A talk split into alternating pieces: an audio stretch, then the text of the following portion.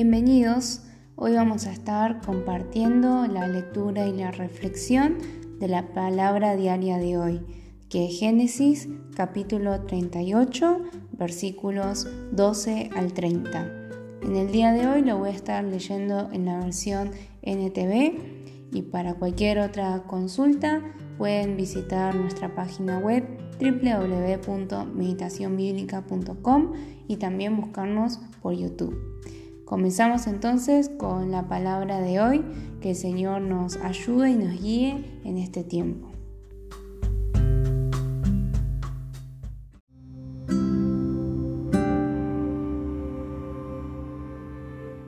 Unos años después murió la esposa de Judá. Cumplido el periodo de luto, Judá y su amigo Ira el adulamita subieron a Timna para supervisar la esquila de sus ovejas. Alguien le dijo a Tamar, mira, tu suegro sube a Timna para esquilar sus ovejas. Tamar ya sabía que Sela había crecido, pero aún no se había arreglado nada para que ella se casara con él. Así que se quitó la ropa de viuda y se cubrió con un velo para disfrazarse. Luego se sentó junto al camino a la entrada de la aldea de Enaim, la cual está rumbo a Timna. Judá la vio y creyó que era una prostituta, porque ella tenía el rostro cubierto. Entonces se detuvo y le hizo una propuesta indecente. Déjame tener sexo contigo, le dijo, sin darse cuenta de que era su propia nuera. ¿Cuánto me pagarás por tener sexo contigo? preguntó Tamar. Te enviaré un cabrito de mi rebaño, prometió Judá. ¿Pero qué me darás como garantía de que enviarás el cabrito? preguntó ella. ¿Qué clase de garantía quieres? respondió él. Ella contestó, déjame tu sello de identidad junto con su cordón y el bastón que llevas. Entonces Judá se los entregó. Después tuvo relaciones sexuales con ella y Tamar quedó embarazada. Luego ella regresó a su casa, se quitó el velo y se puso la ropa de viuda como de costumbre. Más tarde, Judá le pidió a su amigo Ira el adulamita que llevara el cabrito a la mujer y recogiera las cosas que le había dejado como garantía. Pero Ira no pudo encontrarla. Entonces preguntó a los hombres de ese lugar, ¿dónde puedo encontrar a la prostituta del templo local que se sentaba junto al camino a la entrada de Enaim. Nunca hemos tenido una prostituta del templo aquí, contestaron ellos. Entonces Ira regresó a donde estaba Judá y le dijo, no pude encontrarla por ninguna parte, y los hombres de la aldea afirman que nunca ha habido una prostituta del templo pagano en ese lugar. Entonces, deja que se quede con las cosas que le di, dijo Judá. Envié el cabrito, tal como acordamos, pero tú no pudiste encontrarla. Si regresamos a buscarla, seremos el reír del pueblo. Unos tres meses después le dijeron a Judá, tu nuera Tamar se ha comportado como una prostituta y ahora, como consecuencia, está embarazada. Sáquenla y quémenla, ordenó Judá. Pero cuando la sacaban para matarla, ella envió el siguiente mensaje a su suegro. El dueño de estas cosas fue quien me dejó embarazada. Fíjese bien, ¿de quién son este sello, este cordón y este bastón? Judá los reconoció enseguida y dijo, ella es más justa que yo, porque no arreglé que ella se casara con mi hijo Sela. Y Judá nunca más volvió a acostarse con Tamar. Cuando llegó el tiempo de que Tamar diera luz, se descubrió que esperaba gemelos. Durante el parto, uno de los niños sacó la mano, entonces la partera le ató un hilo rojo en la muñeca y anunció, Este salió primero. Pero luego el niño metió la mano de vuelta y salió primero su hermano. Entonces la partera exclamó, Vaya, ¿cómo hiciste para abrirte brecha y salir primero? y lo llamaron Fares. Luego nació el niño que llevaba el hilo rojo en la muñeca y lo llamaron Cera.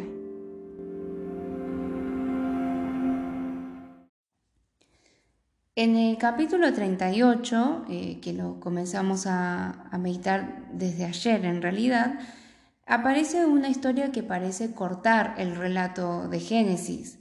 Pero vemos esta historia un poco rara, un poco interesante, acerca de Judá, de, su esposa y, sus hijos y su nuera.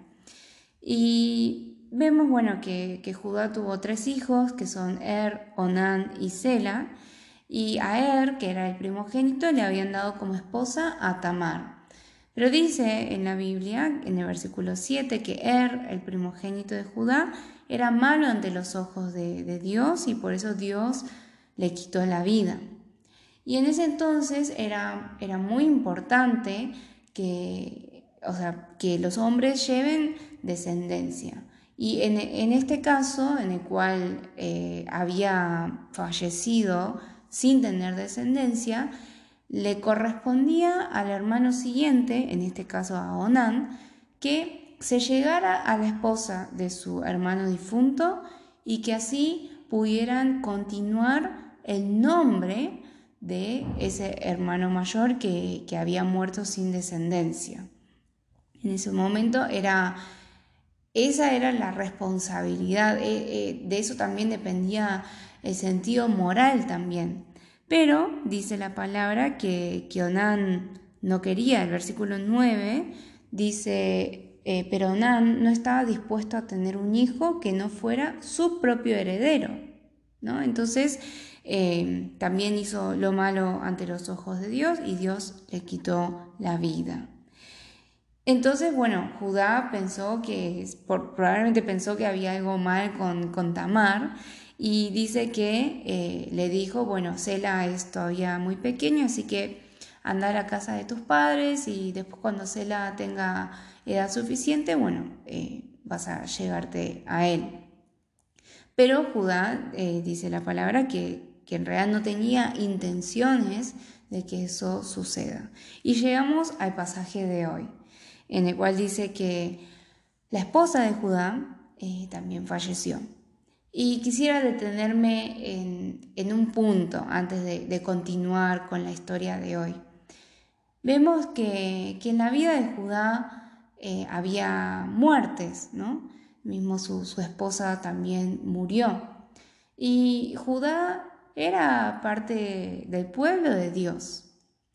Entonces, ¿qué, podemos discernir acá? Que quizás eh, no es un punto que es tan obvio, pero vemos que, que las personas del pueblo de Dios viven una vida, o mejor dicho, le suceden cosas que le puede suceder a cualquier otra persona. A ver, ¿en qué sentido? No es que eh, Judá y el resto de sus hermanos, ¿no? Y, la familia, no es que ellos por ser el pueblo de Dios tenían una vida como un poco más excepcional. Quizás, y yo sé que es algo que repito bastante en los episodios de los podcasts, pero porque realmente creo que, que es algo importante, Quizás a veces pensamos, bueno, yo como creo en Dios, eh, tengo una especie de, de, burbuja protectora alrededor de mi vida y de mi familia y de mi trabajo que hace que tenga una protección más especial o más particular o superior a las personas que no son creyentes. Entonces, las enfermedades a mí no me pueden afectar, las muertes en mi familia no pueden afectar, las crisis en, mi familia no pueden afectar. Pero vemos eh, en la Biblia que eso no es cierto. A veces Dios en ocasiones especiales sí eh, interviene, pero vemos que Judá y su familia viven una vida eh, en algún sentido bastante normal, no es que tienen una burbuja protectora más especial porque sean parte del pueblo de Dios. Entonces algo que podríamos pensar también en nuestras vidas es, es eso, ¿no? O sea, ¿qué, ¿qué expectativas tengo yo de Dios? ¿Qué expectativas tengo hacia mi vida por el hecho de ser cristiana, por el hecho de ser cristiano? Y revisar un poco en el día de hoy si quizás esas expectativas son cosas que yo me inventé por mi propia cuenta o que son cosas mm, que no son erróneas, pero quizás son infantiles. Y, ver que, que hay, hay cosas que van a suceder en nuestras vidas como cristianos, como iglesia, como parte del pueblo de Dios, pero que no, nos dejan exentos de ciertas circunstancias.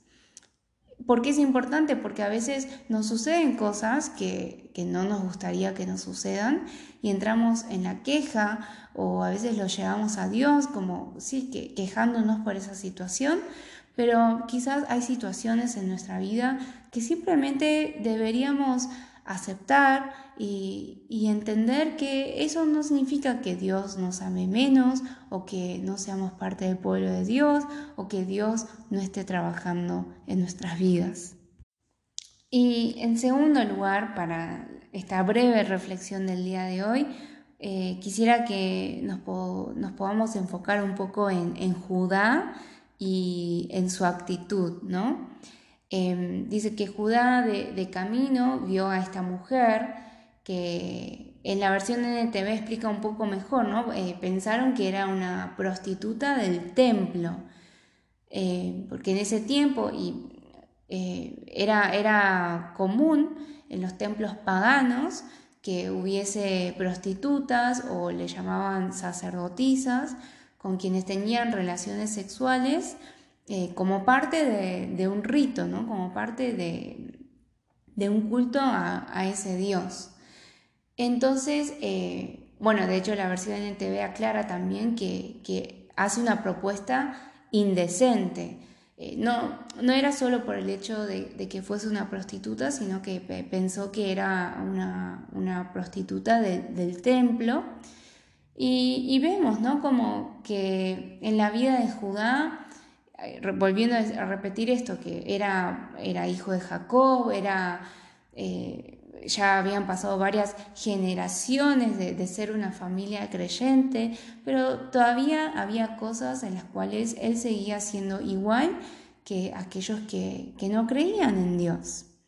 Pero más allá de eso, eh, después de, de haber tenido relaciones sexuales con quien en realidad era su nuera, cuando le dan aviso a, Judá de que su nuera Tamar había, estaba embarazada, ¿no? se suponía que tenía que estar como viuda en la casa de sus padres y al quedar embarazada, bueno, exponía que, eh, que, no estaba como cumpliendo con su viudez o que no estaba esperando a, bueno, al momento en, que, que, en el cual Judá le, le entregue a, a su hijo Sela, pero la cuestión es que cuando Judá se entera de que Tamar está embarazada, eh, vemos que él hace este edicto, ¿no? Bueno, sáquenla y, mátenla.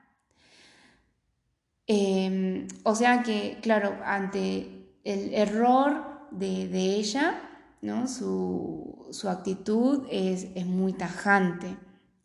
Y Judá pareciera ser que en ningún momento revisa sus propias acciones, ¿no? Lo que, su propia inmoralidad.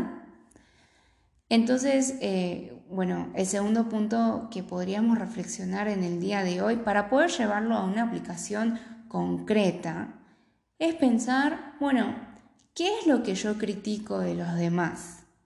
Eh, ¿no? Siendo muy, muy honestos con, uno mismo o pedirle al Señor que nos muestre que, en qué cosas nosotros estamos siendo muy críticos con, las personas que hay a nuestro alrededor y particularmente con las personas de, de la comunidad de fe. ¿Qué es aquello que yo critico, que digo que es muy inmoral? Esa persona no merece ser salva, esa persona ¿qué hace en la iglesia si se comporta de esta manera o la otra? Y Quizás no lo decimos en voz alta, pero muchas veces en nuestro interior tenemos esa clase de, pensamientos o esas, eh, esos atisbos, ¿no? esa, esa duda, aunque sea por unos segundos. A esa persona realmente, eh, ¿qué hace acá? Y la palabra de hoy nos podría invitar a pensar, bueno, antes de ver lo que el otro hace mal, ver si en mi vida, en mi vida, hay rastros de inmoralidad, de desobediencia, cosas que hago que le pueden dar pie a los demás a criticarme también y poder revisar entonces en primer lugar eh, mi vida delante de Dios antes que lo que yo pienso de los demás. Entonces concretamente podríamos anotar en, nuestra libreta, en nuestro anotador. Eh, es, muy, es, muy, bueno eh, tener la práctica de, anotar lo que pensamos, lo que Dios descubre dentro de nosotros, eh, porque eso nos hace ser un poco más honestos con nosotros mismos. Y anotar concretamente qué es lo que yo critico del otro. ¿Es su falta de puntualidad? Es su vida inmoral, es cómo trata a su familia, es cómo trata a los líderes de la iglesia, es su falta de conocimiento bíblico. ¿Qué es? ¿Qué es aquello que yo más critico de los demás y de qué persona en particular? Y luego pasar a notar también, bueno, ¿qué es lo que, lo que yo debería estar cambiando? ¿Qué es lo que yo estoy haciendo? Que también puede ser motivo de crítica de los otros hacia mi vida. Bueno, espero que hay muchas otras cosas más que, podríamos reflexionar, pero espero que con estas dos cosas podamos hacer aplicaciones concretas en nuestras vidas y escuchar lo que Dios nos quiere enseñar, reprender, corregir, instruir en justicia, para que podamos ser siervos perfectos, enteramente capacitados para su obra. Los esperamos el viernes con un nuevo episodio de Palabra Diaria y que el Señor nos siga hablando a través de su preciosa palabra.